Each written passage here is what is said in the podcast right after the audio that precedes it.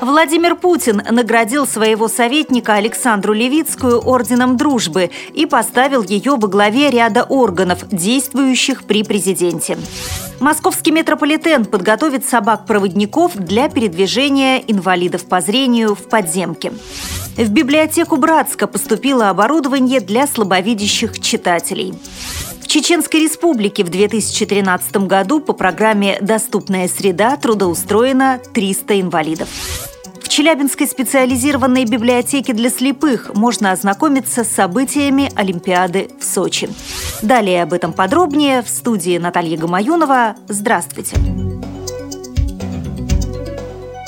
Владимир Путин наградил своего советника Александру Левицкую орденом дружбы и поставил ее во главе ряда органов, действующих при президенте. Теперь Александра Левицкая возглавляет комиссию при президенте по делам инвалидов и комиссию по делам ветеранов. Напомню, Левицкая была назначена советником главы государства в августе прошлого года. До этого она занимала пост первого замглавы аппарата правительства Российской Федерации. Конце 90-х, начале 2000-х годов она уже работала в администрации президента, а затем занимала должности замминистра в Минздрав соцразвития и в Министерстве экономического развития. Московский метрополитен подготовит собак-проводников для передвижения инвалидов по зрению в подземке. Об этом сообщил начальник службы безопасности столичного метро Владимир Муратов. Занятия по обучению собак-проводников будут проводиться на станциях Новокосино и Авиамоторная. Начало подготовительных курсов запланировано на 10 февраля. После того, как четвероногие помощники пройдут курсы, их передадут инвалидам, стоящим в очереди на получение собак-проводников. Как пояснили в пресс-службе столичного метрополитена, подготовка собак-проводников, состоящая из нескольких этапов, будет проведена в рамках плановой работы по внедрению государственной программы «Доступная среда». По словам представителя столичного метрополитена, по итогам обучения школа будет выдавать документы об окончании курсов. Заместитель гендиректора по социальным вопросам Российской школы подготовки собак-проводников ВОЗ Александр Ивашков пояснил, что пилотный проект по адаптации питомцев для сопровождения инвалидов по зрению в метро будет проходить до конца 2014 года. Новое оборудование для работы со слабовидящими и слепыми читателями поступило в библиотеку семейного чтения номер 8 города Братска.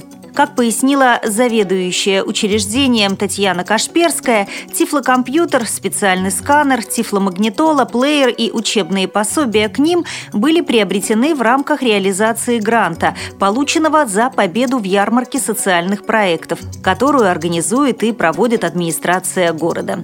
Татьяна Кашперская подчеркнула, что вся вновь поступившая техника очень удобна и доступна для людей с проблемами зрения.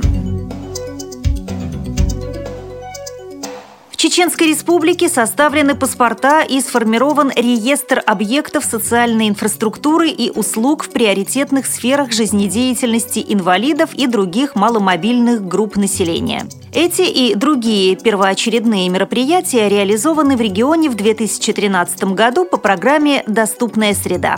За год ее действия было трудоустроено 300 инвалидов. Создано государственное бюджетное образовательное учреждение дополнительного образования спортивно-адаптивная школа «Ламан-АС», в задачи которой входит подготовка спортсменов из Чечни для участия в Паралимпийских играх. На территории Республиканского реабилитационного центра для детей-инвалидов семейного типа проведена спартакиада, приуроченная ко Дню молодежи России, в которой приняли участие люди с ограниченными возможностями здоровья из Республики Дагестан, Северной Осетии, Алании, Чеченской Республики и Ставропольского края.